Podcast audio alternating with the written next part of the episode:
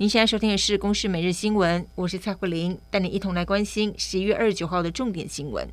台湾高龄化加上少子化，百万缺工已经成为了常态。人力银行公布，今年企业平均的年终是一点零八个月，创下了十年来的新低。不过，平均年薪是六十九点四万，反而是八年来的新高。有百分之四十七点五的企业预期，明年平均调薪能够达到百分之三点二。不过，人力银行预估实际调薪大约最多落在百分之二点六。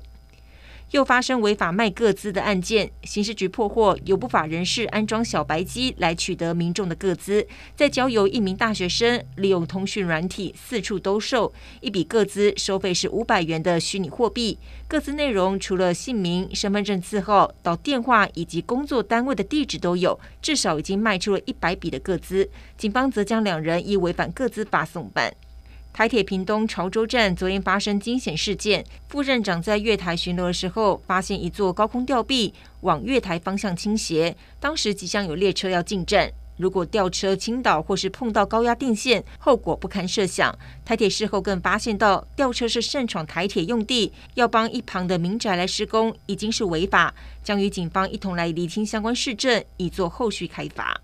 日本已经开始排放核废水，今天就有立委提出，日本政府每十分钟就公布海水监测数据。不过反观台湾，一个星期才提供一次的模拟数据。另外也质疑核安会未检测碳一四以及点一二九，核安会则表示，台湾离日本两千公里，依据各国的惯例，海水监测皆以模拟方式来预报，但也坦言国内还没有检测碳一四的能力。第二十八届联合国气候峰会在明天就要登场，这一次是由阿拉伯联合大公国主办，将聚焦沸腾时代的气候挑战，也将公布首次全球盘点，评估当前减缓地球暖化的气候目标进度。不过，就在大会开幕之前，却爆出阿拉伯联合大公国利用主办国的身份，和其他国家敲定新的石油以及天然气交易。更有英国媒体指出，沙地阿拉伯正在推动投资计划，目的是要让穷困的国家离不开石油产品。以上由公视新闻制作，谢谢您的收听。